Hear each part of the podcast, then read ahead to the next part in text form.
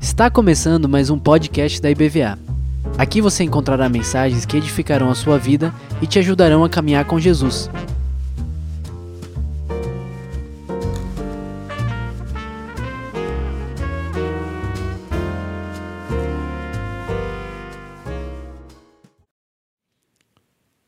Vamos ler então a palavra do Senhor em João capítulo 15, de 7 a 14.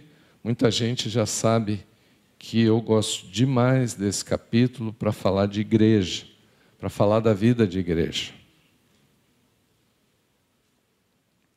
Gosto demais de João capítulo 15, ainda mais para falar na ceia, porque é o capítulo que fala de frutificação, fala dos frutos que a gente precisa dar como igreja.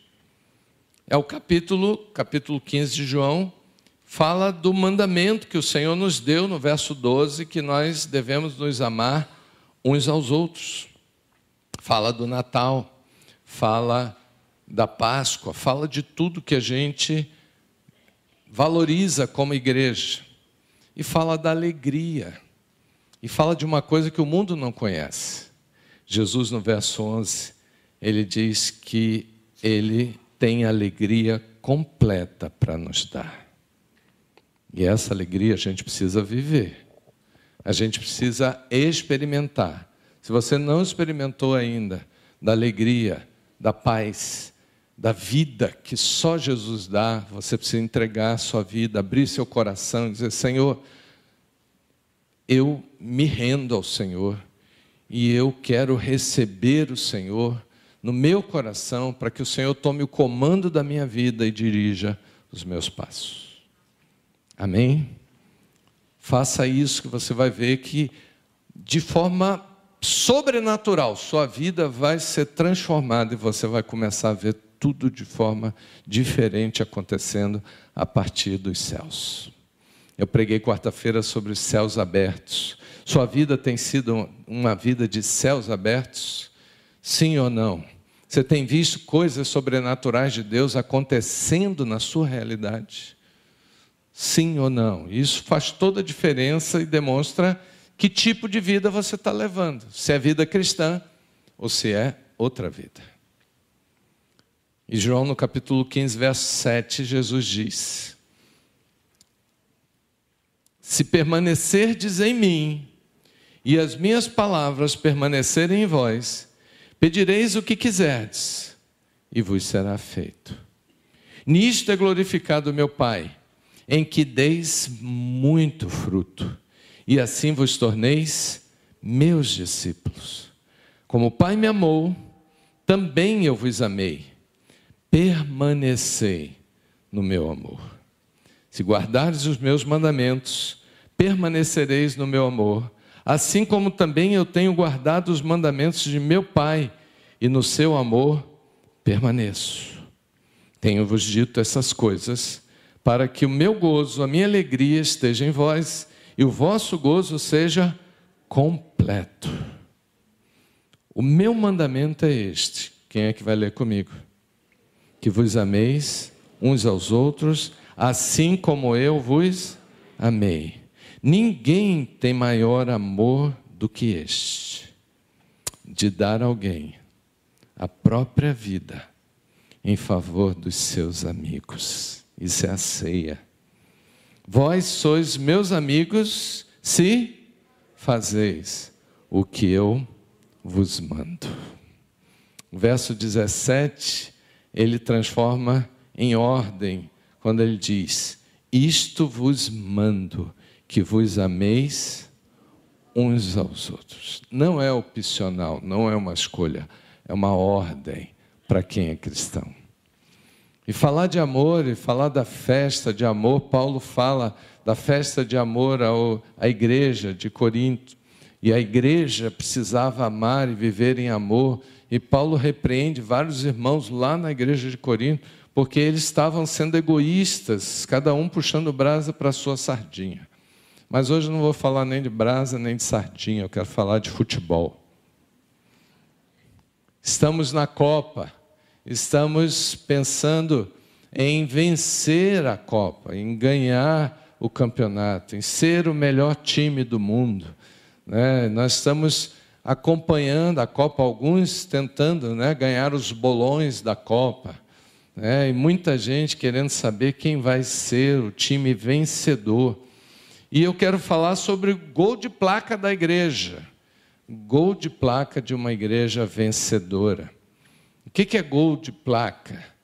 No futebol, quando um jogador faz um gol de um jeito que é impressionante, que é fantástico, um gol especial, no momento dramático do time, alguém diz assim: vamos fazer uma placa para colocar na parede do estádio ou então na sede do clube. Vamos fazer uma placa para ficar registrado para sempre um gol inédito, especial, maravilhoso.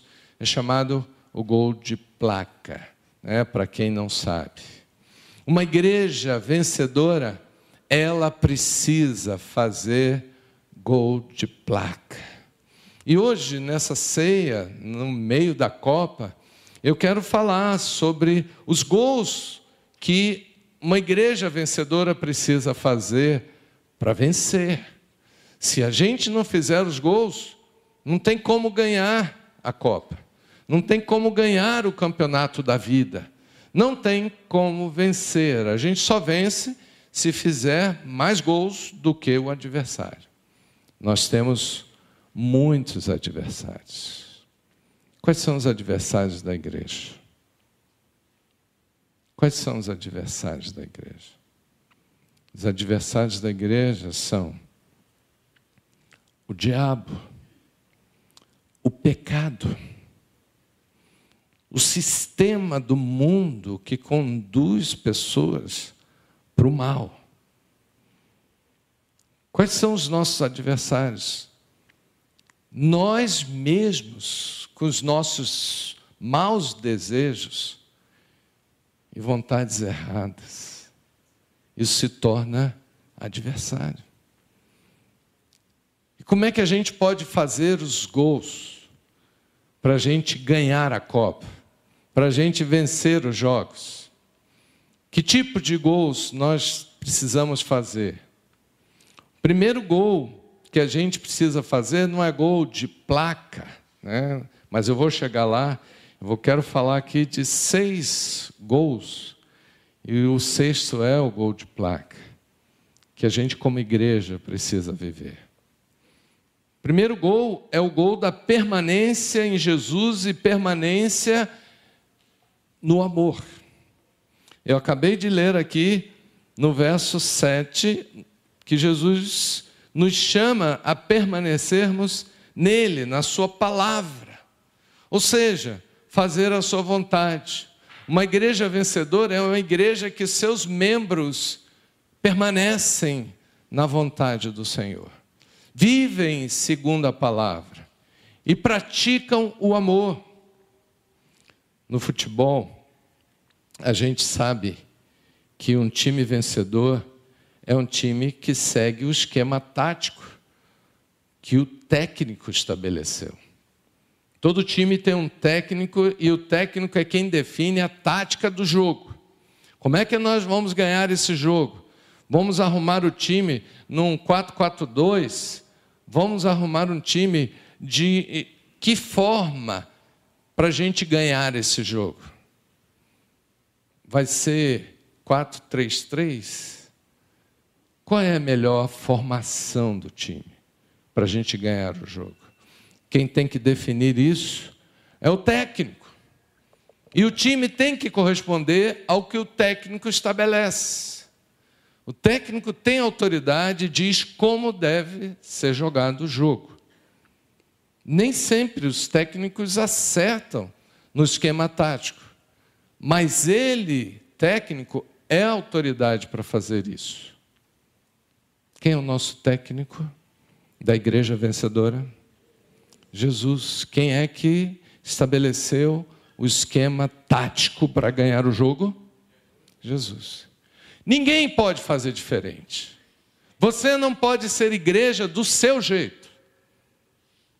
Porque todo jogador que entra em campo e joga diferente do que o técnico estabeleceu, tenha certeza, ele vai sair.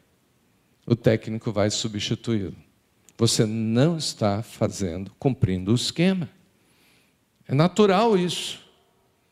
Então, todos nós que entramos no jogo da vida cristã, nós precisamos jogar segundo o nosso técnico. E aí é o primeiro, ou seria o primeiro gol. Eu não leio a Bíblia para conhecer palavras bonitas, eu leio a Bíblia para obedecer às ordens de Jesus. E eu só vou ganhar esse jogo se eu fizer do jeito dele. Jesus me ensinou na palavra que eu tenho que amar os meus irmãos. Eu não tenho opção. Essa é a ordem. Ele diz: permanecei no meu amor. É mais ou menos a ideia do, no time quando o jogador entra em campo concentrado naquilo que ele tem que fazer, no seu papel naquele jogo. Ele não pode pensar de outra maneira, ele não pode raciocinar uma outra ideia que não seja praticar aquilo que o técnico definiu e ele precisa estar concentrado no seu papel. Gente, como a igreja seria vencedora se cada membro estivesse concentrado em amar acima de qualquer outra coisa pensando em amor, vivendo em amor, praticando o amor do Senhor em todo o tempo. Por quê? Porque é assim que o nosso técnico quer. É assim que o nosso técnico Jesus acredita que a gente ganha o jogo. Paulo, quando trata desse assunto, ele escreve 1 Coríntios 13, que a maioria aqui já conhece, conhece de cor. Você já decorou 1 Coríntios 13? Aliás, é um bom é, desafio para os adólas e jovens que ainda não casaram. Senhor, enquanto eles não decorarem, que o casamento não aconteça. Nem comece a namorar. Que tal? Os pais poderiam, né? Colocar a turma nesse desafio, hein? Ainda que eu tivesse a língua dos homens e dos. e não tivesse. O que, que eu seria? Nada. Qual seria outra coisa? Ainda que eu tivesse o dom de profetizar, fosse poderoso né, e eu tivesse capacidade de fazer coisas tremendas, sobrenaturais, tivesse uma fé para transportar montanhas e não tivesse amor, nada disso seria. Quem está com criança aí precisar ir lá para o Kids, a brincadeira está boa lá, viu? Funciona. Ainda que eu tivesse amor, que eu não ainda que eu tivesse a capacidade, a riqueza, a condição de fazer um bem geral aos pobres, dando tudo que eu tenho, porque eu tenho muita riqueza, e não tivesse amor, não vale. E se eu fizesse o sacrifício de morrer por alguma causa e me entregar para ser morto por alguma causa, mas sem amor, funciona? Não funciona. Então Paulo diz que não funciona se a gente não viver em amor. Então, ou a gente ama de verdade, ou a gente se concentra na partida com esse propósito, ou a gente perde o jogo. Eu vim aqui para dizer para vocês que nesses últimos tempos, que a igreja tem sido muito testada para saber o que, que a gente quer da nossa vida como igreja. Eu vim aqui para dizer para vocês que nós precisamos vencer. E se nós queremos vencer, nós temos que jogar segundo o nosso técnico. Nós temos que amar de verdade. O outro gol é o gol do serviço em humildade. Volte aí no capítulo 13 de João. Pode voltar um pouquinho aí, capítulo 13. Bom que você marque na sua Bíblia. Nós estamos ganhando de 1 a 0 se a gente está levando Jesus a sério e praticando tudo que a palavra diz que a gente, como crente, tem que praticar. Mas dá para fazer mais um gol. Jesus, no capítulo 13, no verso 1, diz que antes da festa da Páscoa, sabendo Jesus que era chegada a sua hora de passar desse mundo para o Pai, tendo amado os seus que estavam no mundo, amou-os quanto? Até o fim. No verso 3 diz: Sabendo este que o Pai tudo confiara às suas mãos, que viera de Deus e que voltava para Deus, no dia da ceia, levantou-se, tirou a veste de cima, tomou uma toalha, cingiu-se com ela e depois o que, que ele fez? Deitou água numa bacia, passou a lavar os pés aos discípulos e enxugar-lhes com a toalha com que estava cingido. No verso 12, Jesus pergunta: Vocês entenderam o que, que eu fiz? depois de ter lavado os pés dos discípulos. Vós me chamais mestre, verso 13, o Senhor e, e Senhor, e dizeis bem, porque eu sou. Ora, se eu, sendo Senhor e mestre, lavei os seus pés, também vós deveis lavar os pés um dos outros, porque eu vos dei o exemplo para que, como eu vos fiz, façais vós também. No futebol, existe uma expressão que se fala é, quando o jogador se acha melhor do que os outros. A gente usa a expressão para dizer assim: ele está jogando de salto alto. Imagina um jogador no campo de futebol de salto alto, coisa ridícula, né? Pois bem, quando o jogador se acha melhor do que os outros e ele não faz né, ah, o papel de quem está jogando numa equipe, porque futebol só se ganha em equipe, não dá para ganhar individualmente, um sozinho não ganha. São 11 no campo. Então não adianta ninguém se achar, botar salto alto e ficar achando que é melhor do que os outros.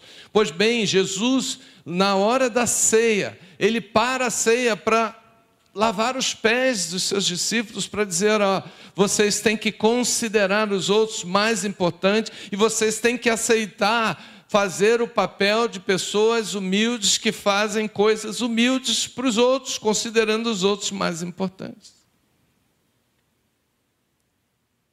Qual foi a última vez que você se ofereceu para ajudar um irmão ou uma família? Em que você sabia que estava precisando e você se ofereceu para fazer uma coisa humilde, que seja cuidar do cachorro, porque a família está ocupada com alguém no hospital, que seja limpar a casa, seja lavar uma roupa, para ajudar uma família que está passando dificuldade com enfermidade ou passando necessidade financeira e não tem como pagar uma faxineira? Qual foi a última vez? É isso que Jesus está falando.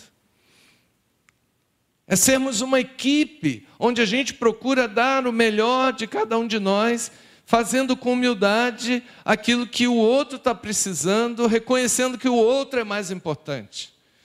Porque no modelo de Jesus, ninguém na igreja é mais importante do que ninguém. Todo mundo serve em humildade uns aos outros. E aí, só se inverter a ideia do que é importante. Jesus lavando os pés dos discípulos. Nós já fizemos essa cerimônia de lavar pés em alguns momentos da igreja. Quem é que já participou lavando os pés de alguém ou então alguém lavando seus pés? Quem já participou em retiro, em alguns cultos? No GC, teve um GC, teve um Natal que no, no nosso GC nós resolvemos lavar os pés de todo mundo. Ficou eu e Esté lavando os pés da turma do nosso GC. Foi bom demais. A sensação da gente se abaixar na frente do outro e ajudar a fazer uma coisa bem simples e humilde. Isso é gol. Isso faz parte da igreja, de uma igreja vencedora. Terceiro gol que a gente aprende e a gente ganha como igreja é o gol de amar os irmãos com honra. Eu falei em Romanos 12, li na abertura do culto aqui, Romanos 12, que é um detalhamento de tudo isso que eu estou falando. Eu poderia pregar, inclusive, em cima do texto de Romanos 12, que Paulo ensina todas as práticas vencedoras para a gente ganhar o jogo da vida cristã. E no verso 10, ele diz que a gente tem que preferir os outros em honra. Significa você precisa identificar qualidades de pessoas da sua igreja para você exaltar essas qualidades e honrar essa pessoa ou essas pessoas elogiando as qualidades que ela tem. Se eu pedir para você fazer isso, né, de alguém que está do seu lado, tem alguma qualidade que você poderia agora dizer para ela que ela tem? Não é, não é abraçar, é dizer uma qualidade que ela tem. Olha, você é uma pessoa generosa, né, você é uma pessoa atenciosa. Nós fizemos isso no nosso GC ontem, na nossa celebração, na confraternização.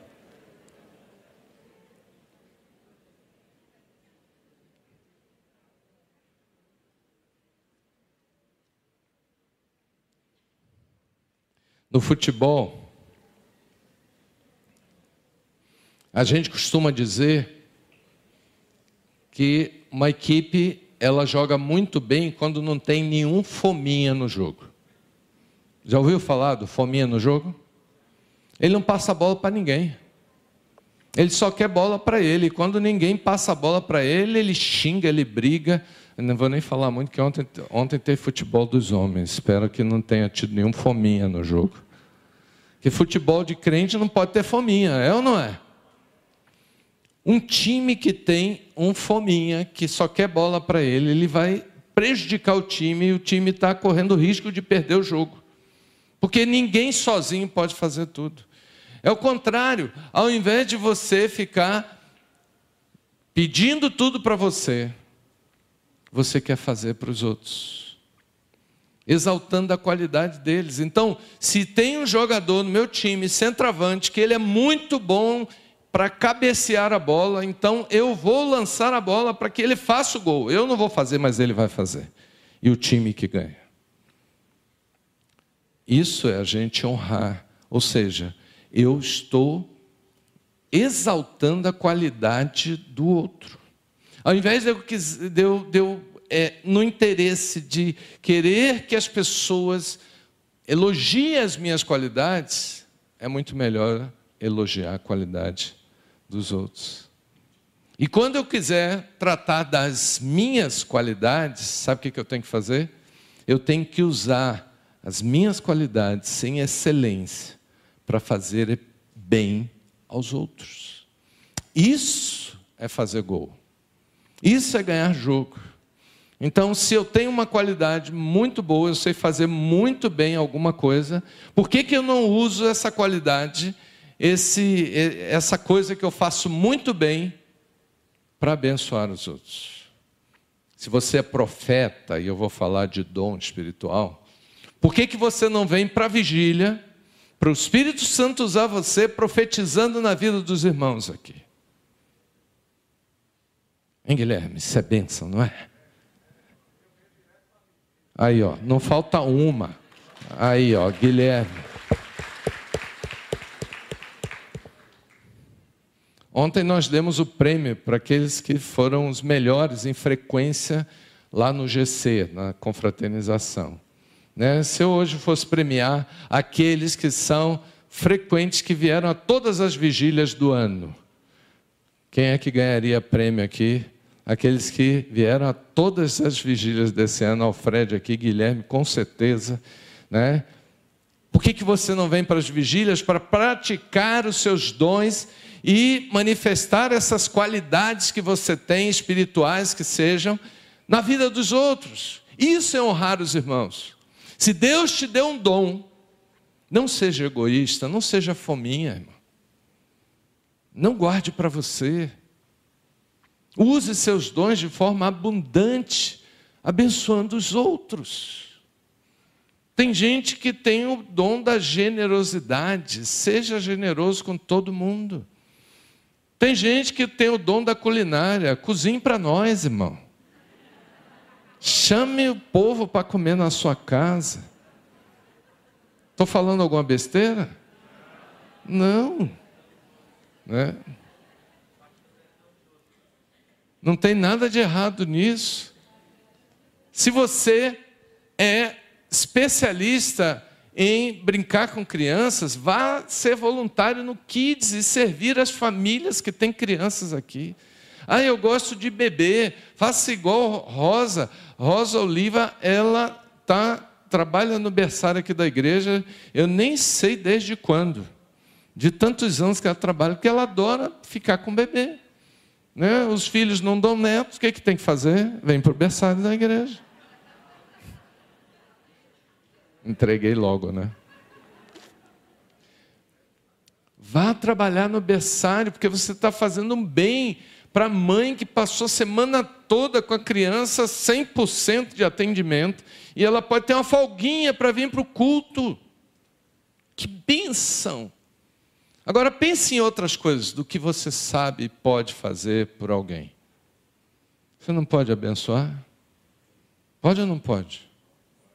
Oh, Márcio, Márcio Coutinho, cadê Márcio? Márcio estava aí? Ah, ele está traduzindo, está aí na tela. Ó. Márcio está traduzindo. É, tá na, aqui atrás não, ali. Ele está traduzindo. O Márcio, um dia eu falei com ele, rapaz, tem uma, uma pitangueira lá em casa inútil. Ela não produz uma pitanga sequer. A gente já está até contando os anos, que é bíblico, né? depois de três anos, corta. Márcio disse: Não, vou lá. Márcio levou lá uns negócios que ele sabe fazer de adubo, né? E ajudou a gente lá. Esse ano, eu estou igual o Tassis, né? A minha planta já está dando fruto, glória a Deus. Sabe, porque ele sabe fazer isso. Eu não sei, ele sabe. Então você não pode ajudar os outros. Isso é gol para a igreja. Uma igreja que não tem gente egoísta, não, só vou para o culto para receber. Ainda diz assim, né? Que besteira, né? Vim receber o meu culto. Que receber, irmão? Não tem culto nenhum para você aqui. Você veio aqui para cultuar a Deus e amar os irmãos. Isso faz parte. O quarto gol que a gente precisa praticar e fazer, né, como igreja vitoriosa, é o gol da formação espiritual de todos. No futebol, a gente chama isso de jogar para o time. Todo mundo jogando para o time, para que o time tenha sucesso e ganhe o campeonato. A gente quer ganhar a Copa. Cada jogador do Brasil, né, cada jogador do Brasil precisa dar o melhor de si para ajudar os outros a produzirem muito bem no jogo, render muito para a gente ter sucesso. Efésios no capítulo 4, quem não sabe, esse capítulo é o capítulo padrão da nossa igreja para falar sobre a, o nosso papel como membros de uma igreja. Que Paulo começa a dizer e Paulo ensina sobre o amor de verdade. No capítulo 4. E ele no verso 13, eu não tenho tempo para ler o capítulo, o trecho todo, depois de você ler, ele diz assim: que a gente tem que ter e usar os nossos dons para edificação do corpo de Cristo, no verso 12. Aí no verso 13 ele diz: até que todos cheguemos a quê? A unidade da fé e do pleno conhecimento do Filho de Deus, a perfeita varonilidade, à medida da, estatuto, da estatura da plenitude de Cristo. Vamos dizer juntos: medida da estatura da plenitude de Cristo. Quero ver todo mundo falando comigo. Medida da estatura da plenitude de Cristo. Então, o padrão da igreja vencedora é o padrão de pessoas trabalhando juntos para todos crescerem ao mesmo tempo. Não pode alguns crescerem na fé, alguns aprenderem a viver como cristãos e outros ficarem lá para trás. Não, a gente tem que buscar. Na ceia, a gente celebra o amor dos irmãos para dizer assim: ó, conte comigo para que a gente possa crescer na fé juntos. Eu quero fortalecer a sua fé e você tem que me ajudar na minha fé. E nós temos que trabalhar porque a gente tem que chegar à plenitude de Cristo. Ou seja, nós temos que ser parecidos com Jesus. Qual é o melhor jogador da seleção brasileira hoje? Já vou dividir a igreja.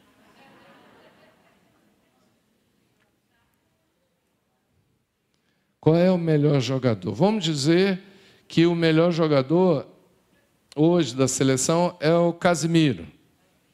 Né? Vamos dizer, porque o Neymar não está jogando. Neymar é considerado o craque do time. Agora você, vamos dizer que o Casimiro seja o melhor jogador da seleção brasileira. Agora imagine se a seleção brasileira tivesse 11 jogadores em campo, todos do mesmo nível do Casemiro. Diga assim: ah, vitória certa. A Copa é nossa. O Hexa chegou. Né? A gente já poderia começar a festejar. Mas confessa aí se você não está com medinho da Coreia do Sul no jogo de amanhã. Confessa aí. Tô não, né? Diga aí, filho. Tô não, tô não, tô não. Tem gente que está com medo. Sabe por quê? Porque o nível dos jogadores não está equiparado. Não está. Tem alguns jogadores melhores, mas tem alguns medianos, talvez tem alguns que não estão bem. Como é que a gente faz uma seleção vencedora? Todo mundo de alto alto nível. O sonho de todo treinador é chegar na Copa com os, todos os jogadores turbinados, concentrados no propósito de ganhar a Copa, de fazer os gols. Pois bem, a igreja de Cristo vencedora, ela precisa chegar nos últimos tempos como uma igreja de pessoas que estão vivendo o alto padrão de espiritualidade o nível mais alto, pessoas parecidas com Jesus.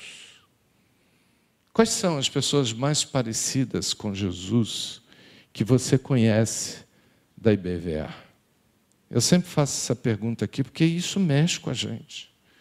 E nós não estamos falando aqui de exaltação, de orgulho, não estamos falando disso. Nós estamos falando de um padrão que Paulo ensinou que nós precisamos buscar. Estamos todos trabalhando para chegar a esse grau.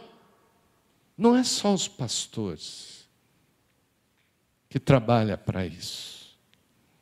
Não somos só os líderes da igreja que estão trabalhando para isso. Nós precisamos de todos trabalhando para fazer esse gol.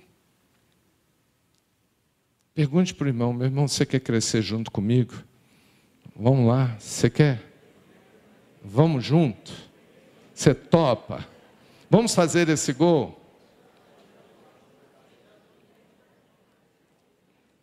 Benção. O quinto gol é o gol da fé com obras. Diga comigo, fé com obras.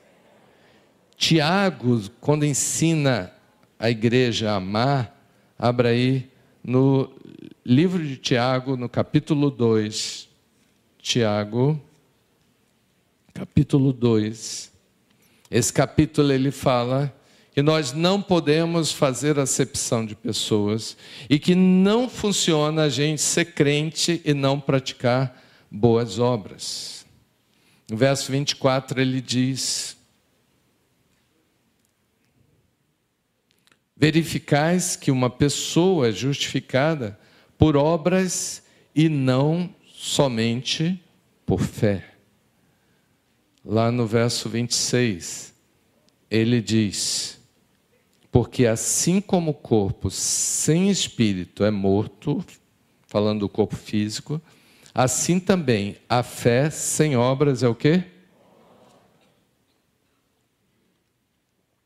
Ah, eu sou crente batizado, eu sou uma pessoa que dá o dízimo na igreja e eu sou assíduo no meu grupo e na escola bíblica dominical. Então está tudo correndo muito bem. Não, irmão. Você precisa praticar as boas obras, que lá em Efésios, no capítulo 2, verso 10, Paulo diz que o Senhor promove essas boas obras para que nós andemos nelas. Nós temos que fazer as boas obras. No futebol existe uma palavra chamada, uma expressão chamada fair play. Quando o jogador ele presta atenção no que está acontecendo no campo e às vezes, por exemplo, alguém se machuca. Quem já viu essa cena? O jogador está com a bola, está indo para o gol, mas ele vê alguém caído no chão, ele pega a bola e joga para a lateral, para parar o jogo, para que aquele jogador, que às vezes é do outro time, receba atendimento. Quem já viu essa cena em algum momento? Isso se chama fair play. É você cuidar de pessoas que você poderia nem prestar atenção, mas você se preocupa com ela. É você atender a necessidade de alguém, não porque você é obrigado, mas porque a sua fé te faz praticar boas obras. E Tiago diz que se não tiver boas obras, a fé é vã, morta, não serve para nada. É igual um ser humano sem espírito. Ele morre. Deus é que dá o espírito, sopra né, o espírito de vida nas pessoas. Sem esse espírito, o corpo está morto. Então eu preciso ser crente fazendo esse tipo de gol, praticando boas obras. Quais são as boas obras que você praticou em 2022? O que que você fez de fair play pensando em fazer alguma coisa muito boa para alguém? Ah, eu dei esmola. Ah, eu fui no César como voluntário para trabalhar com as crianças. É, o que, que você fez? A gente está com a irmã Norma doente. Norma teve problemas sérios abdominais, teve que fazer várias cirurgias. Três meses que ela está entre casa e hospital, casa e hospital, por causa dos problemas. Não consegue fechar o quadro e sempre aparece um outro problema. Às vezes a gente encontra com Norma chorando, arrasada, cansada de tanta UTI, de tanta cirurgia. Só para saber, o que você fez pela Norma, nossa irmã querida aqui da igreja? Estou querendo colocar peso, não, é só para a gente pensar. Egídio e Alessandra têm uma filhinha que nasceu com uma doença grave. A menina tem cinco anos, já está na vigésima segunda cirurgia. Está viva. Mas são 22 cirurgias. Imagine você ter um irmão seu que está há cinco anos fazendo cirurgia no filho. O que, que você fez como fair play, como um, uma boa obra por ele? Aliás, hoje a gente está com Marcos Samuel, internado, adolescente. Quem conhece Marcos Samuel? Teve uma complicação aí respiratória e está internado ainda, fazendo tratamento para se livrar do problema respiratório. A gente ainda não tem um diagnóstico fechado. Hoje, Cecília, esposa do pastor João Carlos, foi internada com a suspeita de hemorragia digestiva. Quem está sabendo já disso? Poucos irmãos. Então não tem ninguém ainda nem orando por ela. E eu peço oração pelo Marcos também por favor. São pessoas da nossa relação, irmãos nossos, têm, estão debaixo do mesmo sangue de Cristo que nós estamos. O que eu poderia fazer? Será que o pastor João Carlos, lá no hospital, não está precisando de um, um lanche? Foi correndo, nem lembrou que tinha que levar as coisas. Como é que fica? Isso, irmãos, é praticar boas obras na igreja. Pensa aí, quantas coisas a gente poderia estar fazendo. Mas por último, eu quero falar do gol de placa que é aquele gol que todo mundo fica falando, que passa centenas de vezes né, na cabeça da gente, a gente quer assistir de novo. É um gol lindo, maravilhoso. Quem fala do gol de placa é João, na primeira carta de João, no capítulo 4. 6 a 0. Imagine o Brasil amanhã dar 6 a 0 na Coreia do Sul.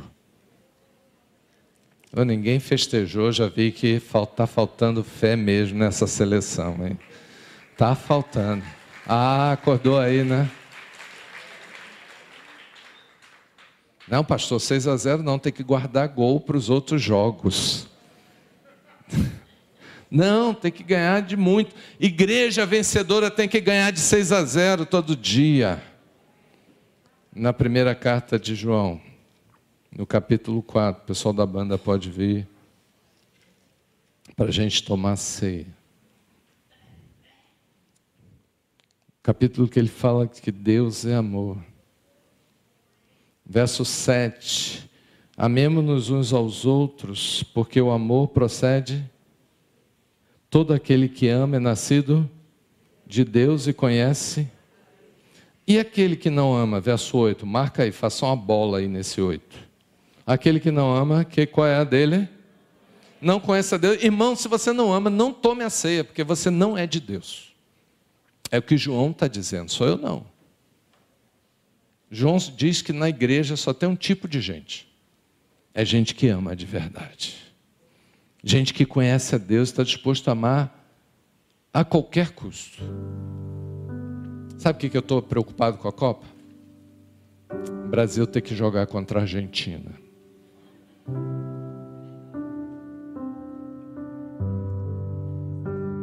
Eu conheço um irmão que ele disse que vai torcer pela Argentina se o Brasil tiver que jogar contra a Argentina.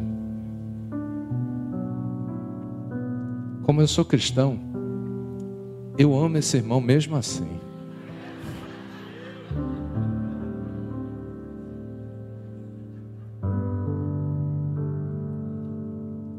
Ou eu vou considerar que ele agora é meu inimigo, porque ele gosta de outro time. Que besteira, gente. Que coisa mais insana. Você deixar de amar o seu irmão porque ele gosta de outro time. Foi isso que a gente viu acontecer aí por causa das eleições. Diga aí, misericórdia, Senhor. Que, que a gente se divide em época de eleição? Porque nós vivemos num país democrático que só é livre quem realmente pode escolher e ficar em paz com aquilo que escolhe. E se não ficar em paz, problema de cada um. Agora, quando a Bíblia diz que a gente tem que amar acima de tudo, quando vem eleição, eu continuo amando os meus irmãos do mesmo jeito. Sabe por quê? porque o que a Bíblia ensina é mais importante do que está acontecendo lá fora. Ah, porque na hora, na hora de eleição a gente larga a Bíblia, a gente vai fazer, viver de outro jeito. Isso significa que eu não sou tão crente assim até hoje. Mas eu preciso ser em nome de Jesus. Sabe por que, que aqui é gol de placa? Eu vou dizer por quê. O verso 16 1 João 4,16 ele diz: E nós conhecemos e cremos no amor que Deus tem por nós. Deus é amor e aquele que permanece no amor permanece em Deus e Deus nele. Nisto é em nós aperfeiçoado o amor. Como é que o amor cresce em nós? Como é que a gente faz gol de placa de amor? Ele diz assim: para que no dia do juízo mantenhamos a confiança, pois segundo Ele é, também somos nós neste mundo. Irmão, eu, eu, faria, eu faria uma hora de pregação só nesse versículo.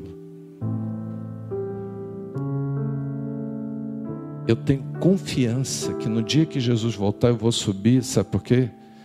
Porque eu não estou fazendo besteira aqui na terra. E fazer besteira na terra, tomar goleada do adversário, é você não amar as pessoas ou você colocar um amor limitado. Tem gente que fica na dúvida: vou amar ou não? Ah, esse aí já foi longe demais, eu vou passar a odiar. Não, não vou tanto, né? Não vou odiar, mas eu vou desprezar essa pessoa. Irmão, que absurdo isso.